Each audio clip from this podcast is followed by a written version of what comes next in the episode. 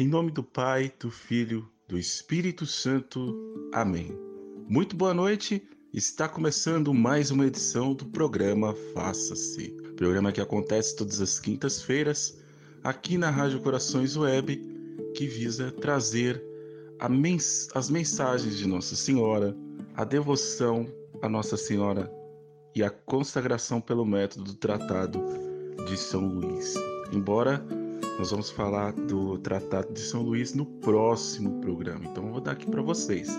Então você que quer aprender um pouco mais sobre aprofundar-se, digamos assim, nesta consagração, no próximo programa a gente vai ver este tema, correto? Eu quero começar aqui convidando você a curtir as nossas redes sociais, né, no nosso Facebook e lá no nosso Facebook também para saber das nossas transmissões. Muitas delas é, ainda não está sendo possível fazer ao rádio. Então, muitos eventos, como transmissão de algumas coisas que estão acontecendo aqui em São Paulo, essa volta gradativamente, onde vem acontecendo e realizando transmissões, os grupos de oração online que é transmitido tanto pela rádio e tanto pelo nosso Facebook. Então, curta o nosso Facebook Fique por dentro dos acontecimentos da Rádio Corações, das postagens que postamos por lá.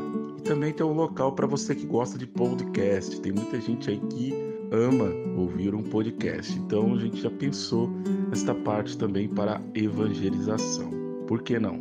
É, Existem muitos conteúdos, né, até mesmo formativos, que estão sendo pelo formato de podcast é, o formato de podcast ele não exige tempo, né? Você colocar 5 minutos, 8 minutos, pode ser 20 minutos, 40 minutos, depende do conteúdo que você vai transmitir. Então, em formato de podcast, você também pode ter conteúdos de evangelização.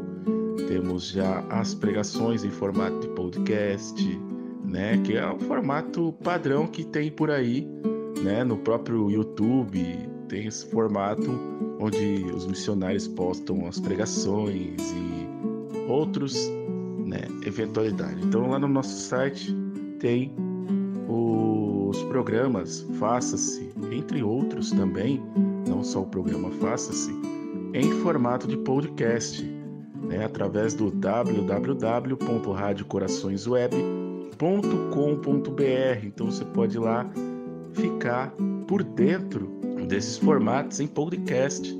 Você que curte um podcast assim como eu, eu amo ouvir podcast, programas gravados, até mesmo programas é, podcast em transmissões ao vivo. Eu gosto muito, eu acho muito interessante, é, até mesmo você ter uma interação com os conteúdos que tem, correto? Então, vamos iniciar o nosso programa. O programa que tem na direção e apresentação, esse que vos fala, Estevam Santos. Direção geral Gilson e Suzete. Na mesa de som, edição de áudio e complementos das músicas que nós ouvimos aí, Suzete, que está lá nos nossos botões da Rádio Corações Web. Vamos rezar por todos vocês que estão na sintonia, em nome do Pai, do Filho, do Espírito Santo. Amém. Ave Maria, cheia de graça, o Senhor é convosco. Bendita sois vós entre as mulheres, bendito é o fruto do vosso ventre, Jesus. Santa Maria, Mãe de Deus, rogai por nós, pecadores, agora e na hora de nossa morte. Amém. Glória ao Pai, ao Filho, ao Espírito Santo. Amém. Imagens e a Igreja. Qual perigo isso tem? É o que vamos ver hoje. Você pode pensar, mas esse programa é um programa mariano, como que vamos falar de imagens e vai conseguir entrar a respeito de Nossa Senhora, esse conteúdo das imagens? Pois é, eu acho que não tem uma imagem mais atacada do que a imagem de Maria. Então, eu acho que cabe muito bem esse programa, e como é um programa que visa a apologética, o que seria uma apologética, é entrar em defesa da fé. E entrar em defesa da fé, entrar em defesa de Nossa Senhora.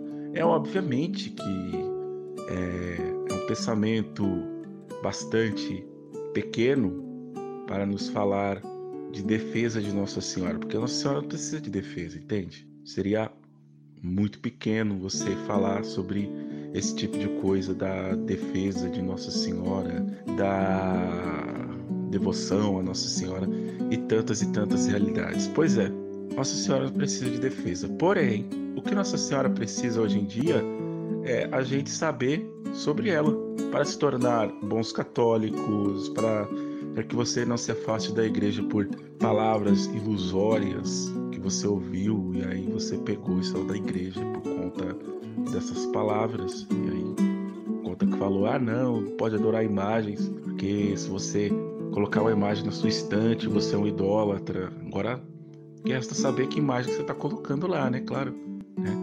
foi a imagem do seu pai da sua mãe claro que você pode colocar. Uma imagem de um santo da igreja, canonizado pela igreja, você pode colocar, você não pode colocar uma imagem do Buda, né? Desculpem se a gente fala sobre isso, mas é um programa que visa falar a verdade, então não adianta você passar a mão para a cabeça. Não pode colocar uma imagem de um preto velho, que aquilo lá não é sagrado, nunca foi. O grande perigo é a imagem que você coloca ali à frente o Santo Antônio de cabeça para baixo, por exemplo. Ele é canonizado pela igreja e aí você coloca ele de cabeça para baixo, porque se você colocar ele de cabeça para baixo, você vai conseguir um casamento, por exemplo. Isso é um perigo. Né? E aproveitando esse mês da Bíblia, nós vamos folhear bastante a Bíblia hoje, né? com estas passagens. Né? Estamos no mês da Bíblia, setembro. Que maravilha! Né? Setembro é maravilhoso Setembro é o mês da Bíblia, outubro das missões, né? Pregadores, pregadoras, missionárias, é, freiras, padres têm o dom de levar a missão. E voltando aqui, vamos voltar aqui para a gente não perder o foco. Aproveitando o mês da Bíblia, nós vamos ouvir muita coisa a respeito de imagens. É, veja bem, para que você entenda esse tema, você vai ter que abrir o seu entendimento para uma realidade que é um perigo. Exemplo, é o que é ícone e o que é ídolo. Você não pode usar uma imagem como um ídolo. A imagem para você e para mim, seja ela de Cristo crucificado, que embora eu possa ter um modo para ele como latria, que seja para mim como algo que me aponta para o amor de Deus. Qual é o amor de Deus? O amor de Deus não é aquele amor romântico, romantizado que os livros passam, né? Muito romantizado.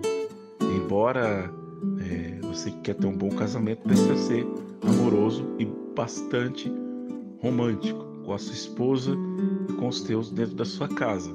Só que eu não estou falando disso, estou falando de um amor ágape, não de um amor filia, que é o que nós prestamos a nossa esposa, filhos e amigos, que é o que deve ser feito, né? É claro que a gente não vai ter esse amor todo, esse amor incondicional, dizer que vai morrer. Uma mãe, sim, tem um amor incondicional para o seu filho. Se eu falar para uma mãe hoje que ela é capaz de dar a vida para o seu filho, com certeza. Não tem a menor dúvida do que uma mãe é capaz de fazer por um filho, para ver esse filho bem. Uma mãe é capaz de tudo. Agora você imagina Nossa Senhora, para nos alertar, para nos amar, como a gente já viu em diversas, diversos programas que a gente fala a respeito das aparições e até mesmo dos dogmas e qual o sentido desses dogmas. É claro que aqui é um dos temas mais acusador, a, a, que nós somos acusados. É um dos temas mais que nós somos acusados, somos idólatras, né? Porque dentro da igreja tem imagens dentro da Igreja Católica possui imagens. Vamos ouvir uma música? Amor e Profecia, Coração Imaculado, e em seguida voltamos com o nosso programa.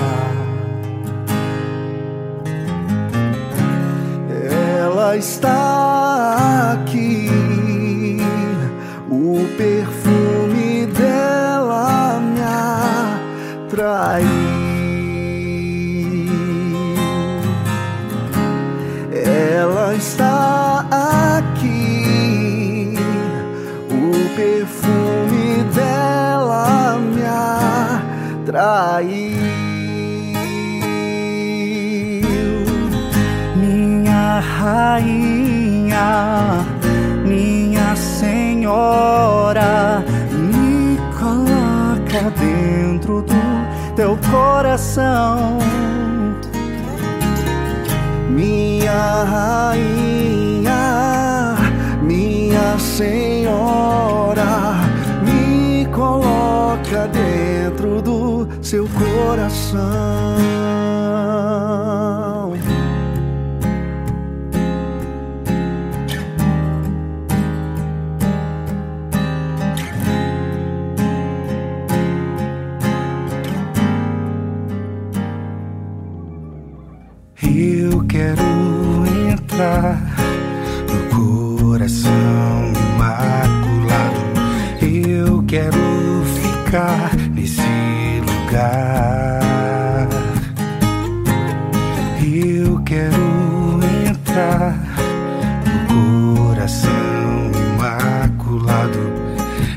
Quero ficar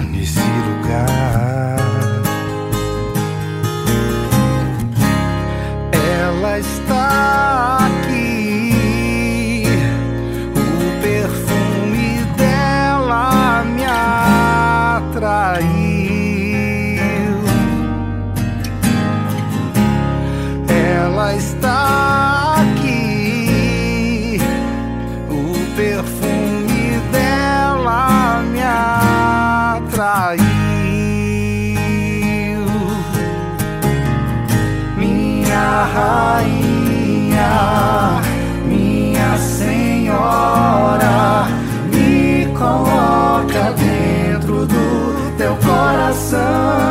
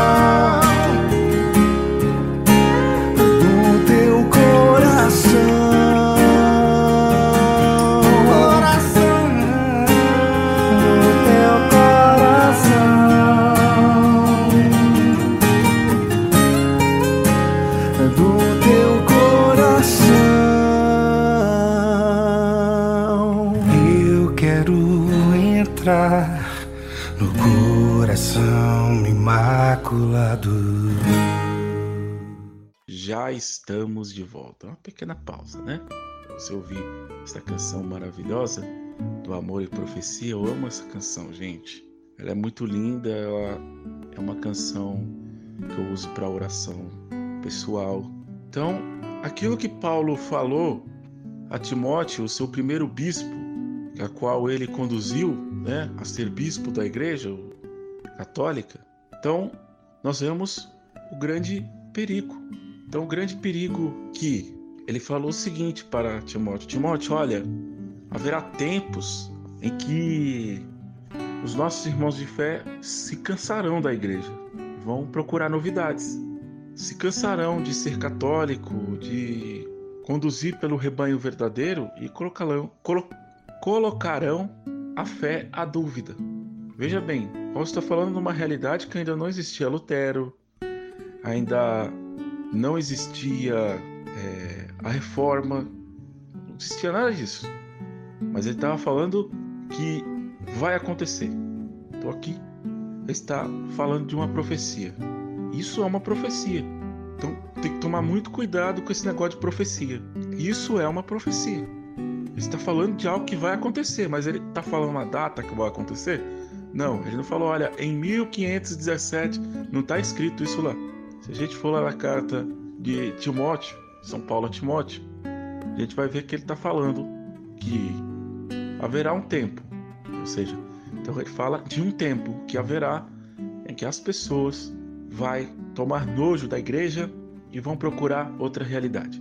Haverá esse tempo. E esse tempo chegou em Lutero. Lutero, Calvino, entre outros, e aí começou a divisão da divisão, onde a gente conhece hoje. Cada hora tem um fazendo algo diferente porque não concorda com o outro ou porque brigou com o outro, e a gente tem que tomar muito cuidado nesse negócio de eu vou montar uma comunidade. Né? Nada contra você montar uma comunidade. Então, para se montar uma comunidade, você precisa rezar muito para saber o que você vai fazer e qual a sua área de missão. Porque se for somente para que você faça um grupo de oração, então entra na renovação. Não precisa você montar uma comunidade. Agora, se for para uma finalidade de salvar almas a favor de lutar por elas, então que você o faça a comunidade. Você monte uma comunidade que você tem uma finalidade única. É completar aquilo que falta na igreja. Esta é a função das novas comunidades. Não é para você demonstrar o que você sabe fazer, a habilidade que você sabe fazer, que você pode fazer na igreja. Então, o grande perigo de hoje dia de nós é nos tornar protestantes dentro da igreja. É querer se rebelar dentro da própria igreja e fora dela. Mas o grande perigo é fora, não é nem tanto dentro da igreja. Então, se querem mudar a doutrina, quer fazer com que as coisas se pareçam é, de acordo com o meu pensamento, então a igreja, como eu sempre falo aqui no programa, eu não prego aquilo que é a minha opinião, porque eu não tenho nada a te oferecer. Eu sempre falei isso desde o começo desse nosso programa. Eu não tenho nada para te oferecer. Meu coração humano demais, falho demais, pequeno demais e às vezes até fere e tem que tomar cuidado. Eu tenho que pedir perdão todos os dias da minha vida para as pessoas que estão do meu lado e para as pessoas que não estão do meu lado também. Então meu coração fere. Então agora esta igreja da qual participo, que é a Igreja Una Santa Católica, da qual sou batizado, ela sim tem muito a oferecer para vocês. Tem muito a ensinar sobre este tema, termo de imagem.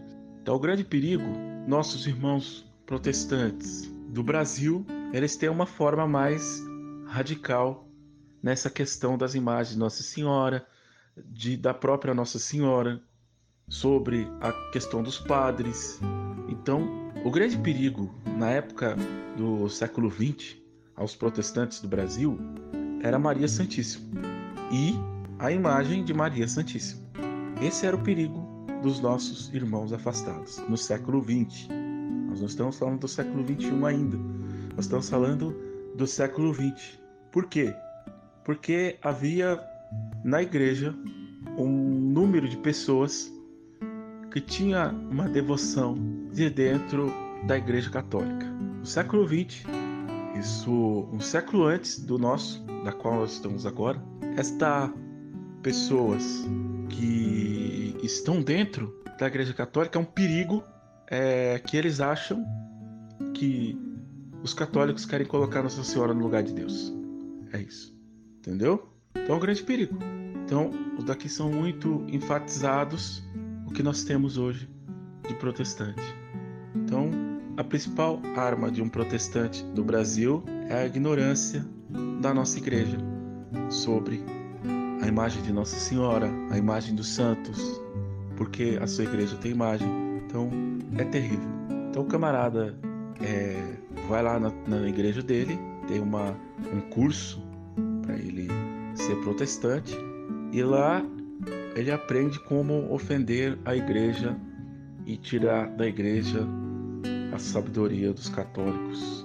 E o pior é não só tirar a sabedoria que os católicos têm, é o tirar aquilo que eles nunca usaram. Por exemplo, o católico nunca usou é, o seu prestígio de estar falando sobre a tua igreja, do que é realmente de fato e a tua igreja, e aí ele vai falar. Então é terrível, é terrível. Então é muito complicado. Então um dos primeiros campos de batalha dele é as imagens, é a imagem da Igreja Católica, a imagem católica da fé. Então é um dos mais perigos que nós temos hoje em dia. É então é muito complicado. Então eles vão falar que a Igreja Católica é errada, que a Igreja Católica não é certa, porque tem imagens lá dentro. A Igreja Católica é idólatra, que a Igreja Católica é um grande perigo. Vamos ouvir mais uma música? Anjos de Resgate, Maria e o Anjo.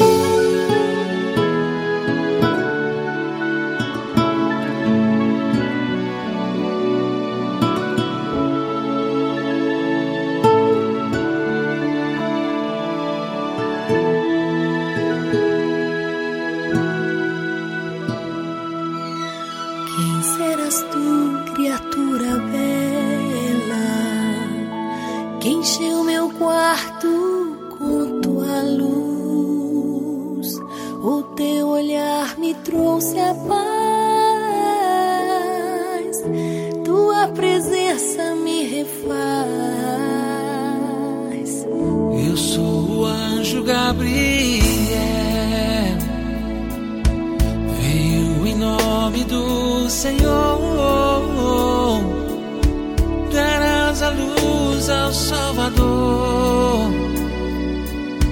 Serás a mãe do Emanuel.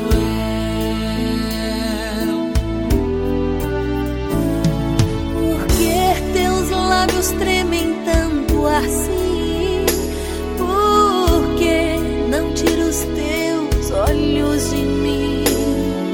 Há tanta graça estar diante de ti e o céu inteiro espera por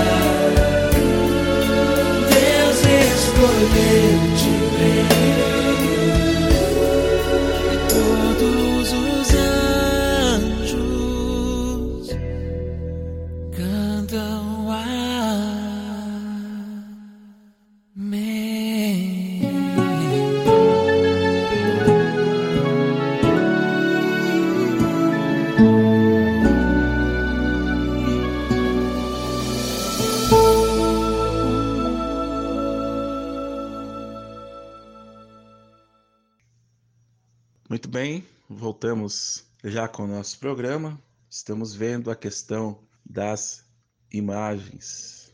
O que pensar quando um protestante diz a respeito de imagens? O que pensar sobre ele? Vamos usar a passagem que eles mais usam, porque eles usam esta, essas passagens de um jeito errado. Então, vamos lá. Êxodo, capítulo 20, versículo 3. Êxodo, capítulo 20, versículo 3. Então, isso é muito complicado. Por onde você sai e se sai deste tema? É muito complicado, né? Vamos lá. A gente vai falar que a Bíblia vai falar, o que Deus fala a respeito das imagens. Vou pegar aqui de um outro ponto. Eu vou pegar o que eles usam e como eles usam. Êxodo capítulo 20 e do versículo 3. Então aqui, o título da, do poema é Não fará imagens. Versículo 3. Não terás outros deuses diante de minha face. É isso. Não terás outros deuses diante de minha face. Versículo 4. Não farás imagem de escultura nem de cima do céu, nem debaixo das águas. Então, não te prostrará e não nos prestará cultos. Não fará escultura nem figura alguma. É isso que está falando. Complicado. Nem escultura, nem figura alguma. Nem que cima do céu, nem que está embaixo da terra. Não se prostrará diante delas. Então é terrível. E nem nos prestarás culto, porque eu sou o Senhor teu Deus. E aí? Como que você faz diante disso? O que Deus está falando diante disso? Não pode fazer imagem. Não é isso? É isso que está falando aqui, essa realidade? Como é que, como é que eu posso falhar ou falar diante disso? O que eu posso fazer? Como que eu posso me sair como católico diante dessa acusação? Porque essa acusação é claro, entendeu? Dentro da igreja católica tem uma imagem. Você vê, dentro da igreja já tem imagem logo no começo da igreja. Quando você entra na igreja católica já tem uma cruz do lado, né, de fora, que nós não temos placa, nós não somos a igreja da placa, somos a igreja da cruz. Então, hum, claramente e precisamente, não farás para ti escultura e nem em cima do céu, nem em cima da terra. E não lhes prestará culto, porque eu sou o Senhor teu Deus. Então vamos pegar outra passagem que eles usam. Deuteronômio capítulo 5, que está falando sobre o decálogo dos dez mandamentos. Então aqui vai falar o seguinte: Deuteronômio capítulo 5, versículo 7 em seguintes. Então, não farás para ti imagem de escultura para ti, nem que quer que seja, nem que está em cima do céu ou debaixo da terra, ou que está debaixo das águas ou embaixo da terra porque eu, Senhor, sou teu Deus, o Deus zeloso. Então vai usar a mesma questão, vai usar a figura, vai usar a palavra de imagem, representando o que quer que seja, e não prestará culto diante delas, porque eu sou o Senhor teu Deus. Não é isso? Então, nós estamos diante de um grave problema. Então, primeiro lá em Êxodo, capítulo 5, aliás, capítulo 20, versículo 3 a 4, versículo Deuteronômio 5, 7 em diante. Tem mais passagem que o protestante vai usar. Salmo 113. Eles vão utilizar estas passagens para convencer você católico. Vai dizer o seguinte: Não a nós, Senhor, mas ao vosso nome dai glória, por amor de vossa misericórdia e fidelidade. Porque diriam as nações pagãs: o que, que vai dizer? Onde está o Deus deles?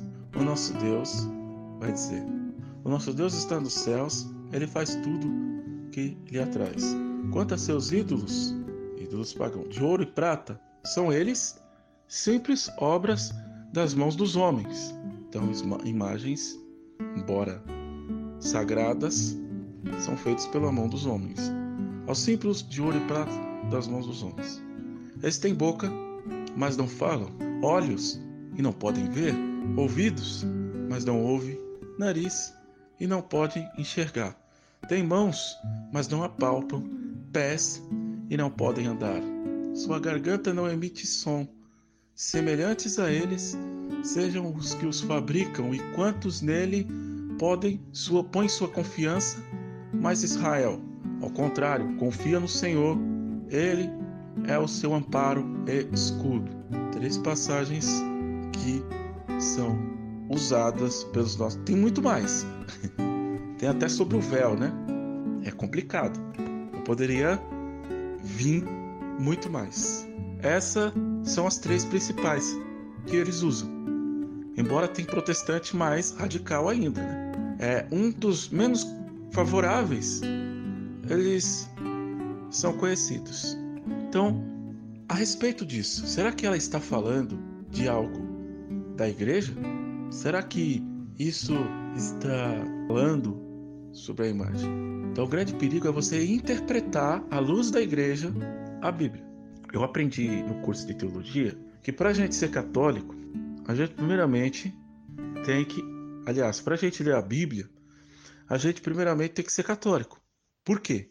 Porque senão você vai fazer essa confusão de passagens. Esta confusão. Que confusão? Confusão do que é feito sobre as coisas de Deus. Isso é o grande perigo. Isso é o grande perigo. Então já vemos aqui as três principais, não das principais, mas das três principais passagens aonde se fala a respeito de imagens. Então, o grande perigo o grande perigo de tudo é você saber que imagens são essas. É isso. Então, o segundo passo para você. Você leu as passagens, viu as passagens que eles falam, mas você precisa perguntar: que imagens são essas? Essas imagens apontam para o céu ou desvia do céu? É isso. É o primeiro passo que agora nós vamos passar. Primeiro passo: esta imagem aponta para o céu, então ela é um ícone. Ícone é um símbolo de devoção que aponta para cima, para as coisas do alto. Então é isso. Isso é um ícone. É algo que aponta. É algo que vai a fundo. É isso que nos leva. É isso. Então é muito complicado do que acontece.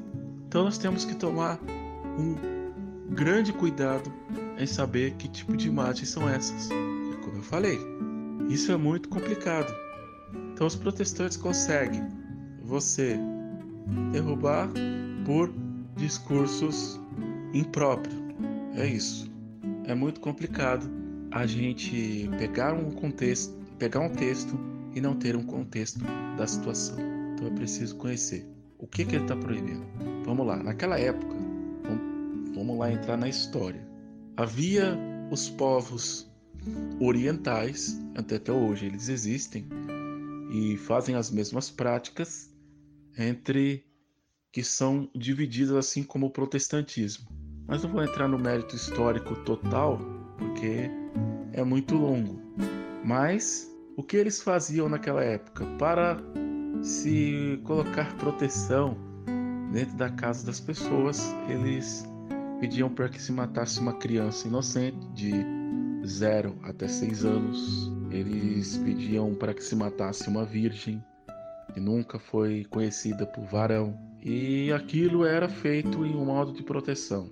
Eles pediam também que pegasse a imagem de um deus. Aí é que está o perigo. Aqui é onde mora o perigo das imagens. Que deus era esse na época? Deus Baal, Aserá e Astarote. Eram um dos milhares nomes da qual eles professavam. Então eles processavam aqui imagens. Então, por que que Deus manda fazer imagens? E a gente viu até a semana passada, não foi?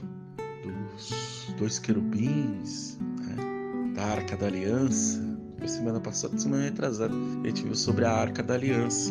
A Arca da Aliança, onde a nova Arca da Aliança é a Virgem Maria.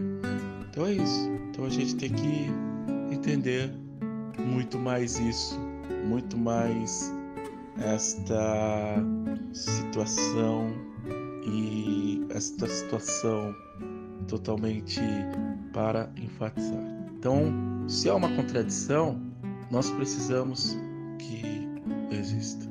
Então Deus proíbe fazer imagem de ídolos, idolatria. Isso Deus manda, Deus proíbe. Vamos na primeira passagem, Êxodo capítulo 25, onde ele vai mandar fazer da narração da construção da Arca da Aliança que vocês lembram do programa que nós fizemos para que esta arca, onde nós explicamos sobre a Arca da Aliança. Os versículos aqui, vai ser do 10 seguintes. O núcleo mesmo é até o 18. Vamos lá. Versículo 25, 18. Deus mandou construir uma arca. A arca é uma espécie de um baú, uma caixa, né, para você ter as alças da arca, como eu já falei para você, feito por várias argolas. É, havia uma ponta desse baú para poder você transportar. Onde que eles iam? Na guerra, é, é, nas lutas que o povo tinha, e ela sempre ficava dentro do tabernáculo. Então ele mandou esculpir na tampa da arca dois querubins de ouro. que são os querubins? Anjos, correto? São uma categoria de anjos. Então ele manda esculpir na tampa de ouro puro dois querubins. Era uma arca. Então ali dentro vai guardar dois, dois grandes terrores. O que que a arca trazia por dentro?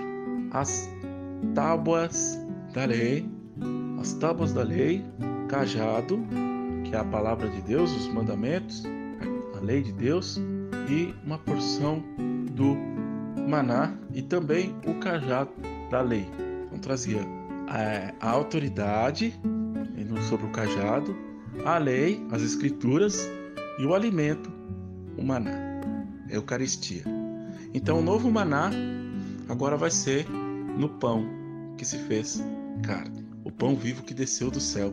Então o maná é um alimento que levava, um alimento. Então, Deus manda. Versículo 18: Farás dois querubins de ouro puro e farás de ouros batido nas duas extremidades da tampa, um do lado e outro do outro, fixando com uma só peça nas extremidades da tampa. Então Deus mandou. Como que num lugar Deus proíbe e no outro Deus manda? Então, como nós vimos aqui, a imagem de deuses.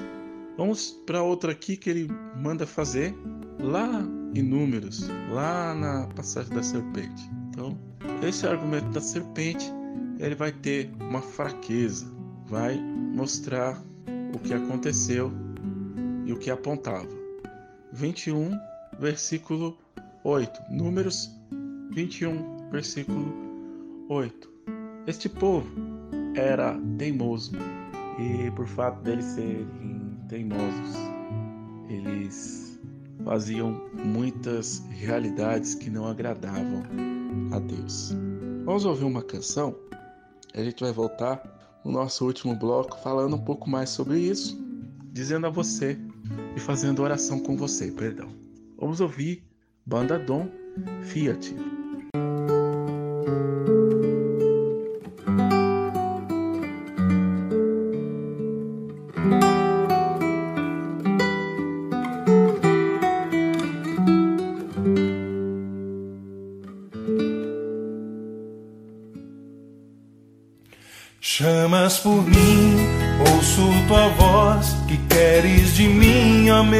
Senhor. Estou aqui ao teu dispor, servo fiel à tua vontade, eu serei.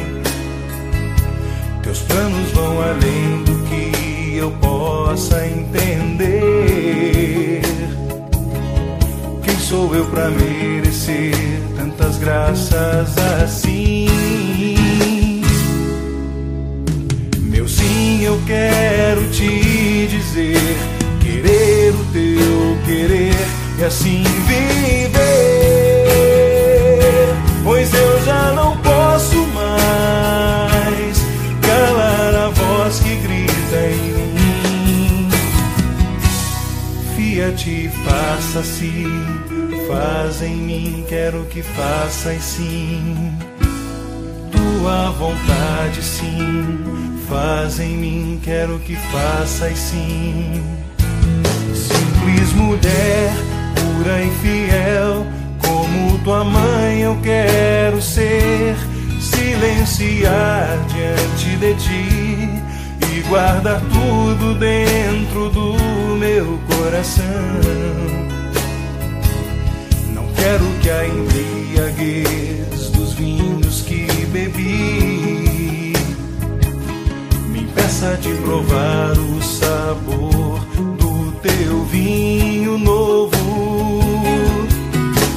Sede nunca mais terei, contigo eu posso sempre renascer. Eu sei, já não posso mais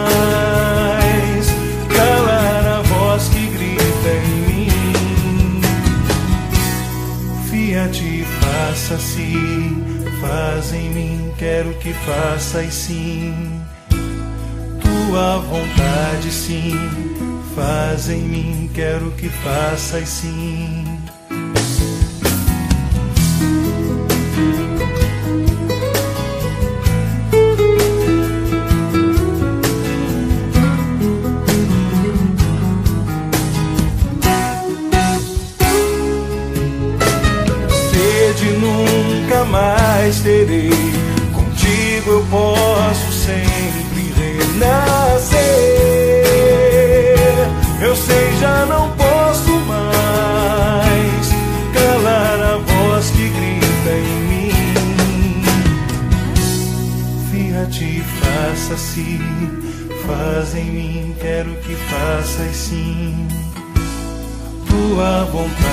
Sim Faz em mim, quero que faças sim. Fiat, faça-se. Faz em mim, quero que faças sim. Tua vontade, sim. Faz em mim, quero que faças sim. Faça-se, faz em mim.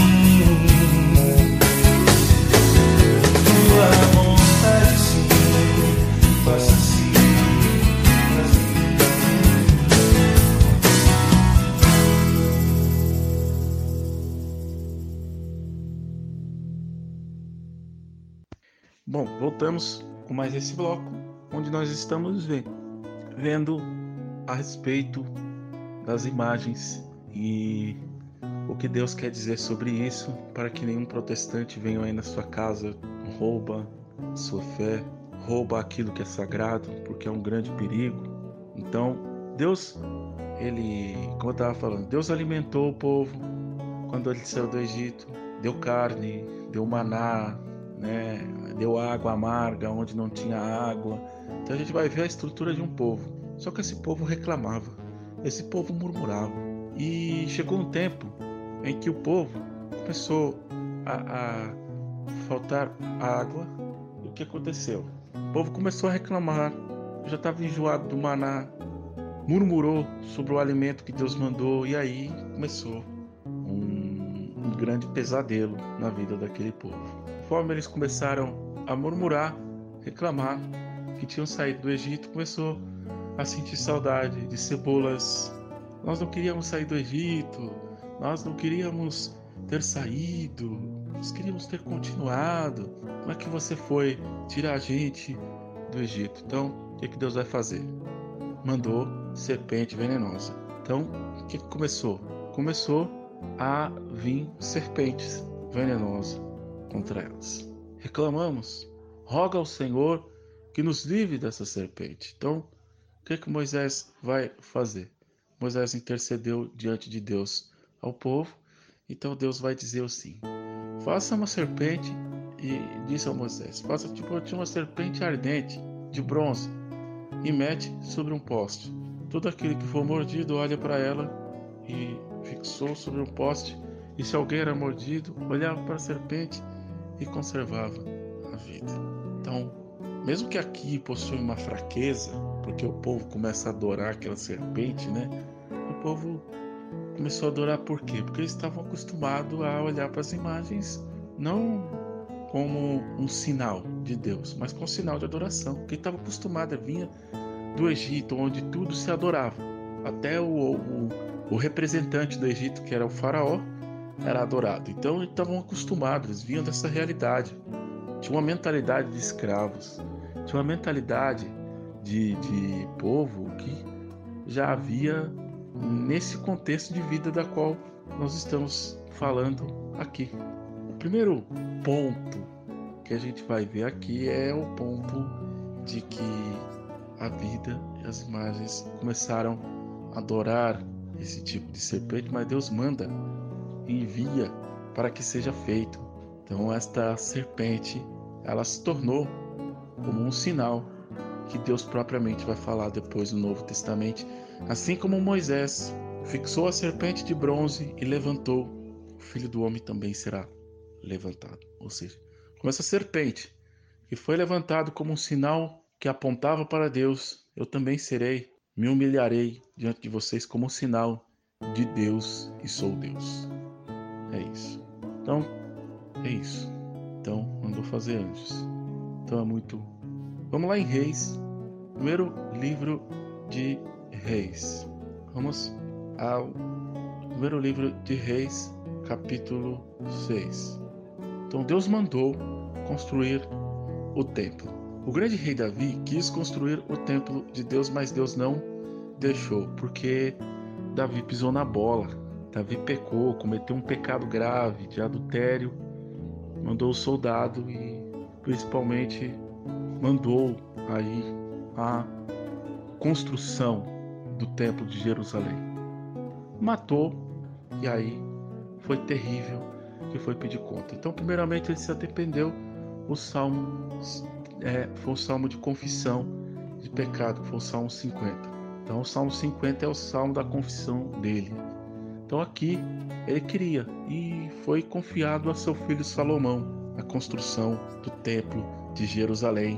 Então ele construi o templo de Jerusalém e esse templo de Jerusalém que foi propriamente dito a construção de imagens. É muito complicado. Então não se param a isso e há um grande perigo perante a isso. Então Davi, como um santo rei, mas ele não idolatrou. Então juntou ouro, prata, madeiras preciosas e muita coisa. Deixou tudo pronto para o filho dele, escultores, para poder construir, arquiteto, deixou tudo preparado para que Salomão desse ter material, mão de obra, aquilo que ele desejou e Deus não deixou. Então, o filho Salomão, que não foi é, fiel, Deus dá ele sabedoria e Deus deu sabedoria. Então, naquela época do apogeu de Israel, os grandes historiadores vai nos ver as grandes econômicas, condições econômicas de Israel eram muito precárias naquela época, mas Deus proporciona naquele tempo a construção de um local, um local de oração. Então, ele foi infiel a Deus e foi adorar outros deuses. Foi terrível. A geração a partir da, daqui de Salomão, a geração a partir de Salomão, o reino vai ter uma divisão. Por quê? Porque Salomão fez um dos pecados graves, colocou a ponto a realidade de Deus como adoração. Então, toda aquela realidade, toda aquela realidade de templo, imagem de templo, foi muita realidade então ele constrói o templo de Deus. Então Deus deu essa tarefa para ele, embora ele tenha feito esse pecado que deixou Israel dividido. Então a medida do tempo foi Deus que deu. Então eles apenas executaram. Então Deus foi falando como foi feito cada coisa. Título desta passagem, a construção do templo. Versículo 23 vai dizer assim: Vamos ver assim: Fez no santuário dois querubins de pau de oliveira e tinham 10 côvados de altura. Um côvado, qual a medida de um côvado, primeiramente? Meio metro. Então, um querubim de 10 côvados vai ser 5 metros, 4,80. Então, dois anjos de 5 metros. 5 metros de altura estes anjos. Grande, hein? Não é pequeno, não. Dois anjos de 5 metros de altura. Então, ele manda fazer outras coisas aqui. Cada uma das asas dos querubins tinham cinco côvados, que se fazia dez côvados de uma extremidade de uma asa, uma extremidade de outra asa. Versículo 29 vai dizer: Mandou esculpirem em relevo em todas as paredes da casa ao redor do santuário, como no templo, querubins, palmas e flores abertas. Mandou fazer querubins e também flores. Pouco mais adiante vai ter o seguinte: olha só, capítulo 7. Vamos ver no capítulo 7 e os versículos. Versículo 29, 7 e 29. Vai dizer assim: de Reis. Nos painéis enquadrados de molduras haviam também leões, rãs e querubins, assim nas travessas dos bois e querubins. Cada base tinha quatro rodas de bronze. Seu eixo, então o templo que Deus mandou construir estava repleto de imagem, de escultura e também de coisas que estavam sobre a terra, que eram palpáveis, né? Flores, o boi, molduras. Né? Tinham leões, que tem aqui representando Deus, né? Leão da tribo de Judá. Então, foi muita coisa que mandou fazer aqui de imagens. Manda fazer um templo aqui totalmente controverso daquilo que se faz. Só que aí eles vão falar o seguinte: isso aí foi no Antigo Testamento, não é no Novo. Então, o templo do Antigo, Testa do Antigo Testamento é o Novo. Então, o que, que Deus acha desse templo que Salomão falou? O que é que Deus falou que Deus falou sobre esse templo. Olha só o que acontece. Capítulo 9, versículo 1. Vai dizer assim: Quando Salomão acabou de construir o templo do Senhor, o palácio real e tudo o que desejou fazer, o Senhor aparece pela segunda vez, como que tinha aparecido em Gabaon. Olha o que o Senhor disse. Deus apareceu e vai dizer assim: Ouvi a tua oração e a súplica que me dirigistes. Consagrei esta casa que me construístes, a fim de que nela fixar o meu nome para sempre. Os meus olhos e meu coração estarão aí perpetuamente. Rapaz, negócio assim é complicado. Por que, que a igreja católica tem imagens? Que nós seguimos um Deus que promete tudo eternamente. Então, se no templo do Antigo Testamento houve imagens, logo do Novo Testamento também tem que ter. E se tirar isso, fixar somente coisas da carne, somente o ser humano, você será visto como uma imagem ali naquele altar, não é? Então, perigo. O modelo de igreja que nós temos não é para se fazer isso. Então, não é para se fazer essas realidades, estes grandes feitos. Então, se nós prestarmos atenção, é, foi feito esta realidade. Então, a nossa Igreja Católica, elas são representação e representado para que nós possamos, principalmente, ver esta realidade como uma forma de instrução, como uma forma de acompanhar para Deus e ter para Deus. Coloca a mão no seu coração e veja quanto tempo você passou na ignorância, achando que você estava em pecado. Nesse finalzinho de programa, quero convidar você a falar: Senhor, perdão. Senhor, tenha misericórdia da minha alma. Senhor, tenha piedade das minhas atitudes perante a tua realidade. Senhor, eu quero a partir de hoje ser mais santo. Não só falar, não só dizer eu sou católico, e acreditar em outras coisas. Eu sou católico e creio na tua igreja, porque a tua igreja é a verdade. A tua igreja é o tabernáculo e sustento da verdade. E eu tenho apenas que crer na tua igreja. Se eu quiser ter uma vida eterna com Deus, eu preciso acreditar na igreja e ser sustento da verdade. ensina, Senhor, a não desanimar. Ensina, Senhor, a cada vez mais me aproximar das tuas imagens, imagens da Nossa Senhora, do Santíssimo Sacramento, que muitas vezes eu deixei lá escondido num canto, não fui lá mexer no sacrário, não mandei colocar à frente ou como sacerdote, mandei colocar atrás. Perdão, Senhor, tenha misericórdia. Tenha misericórdia da minha alma, tenha misericórdia dos meus atos. Tenha misericórdia, Senhor, da, das pessoas que entram dentro da igreja. Tenha misericórdia e vai colocando a nossa vida em consciência, conscientização sobre esta realidade. Perdão, Senhor, porque pequei muitas vezes por pensamentos, palavras, atos e omissões. Perdão, Senhor, perdão. É o que te peço. Ave Maria, cheia de graça, o Senhor é convosco.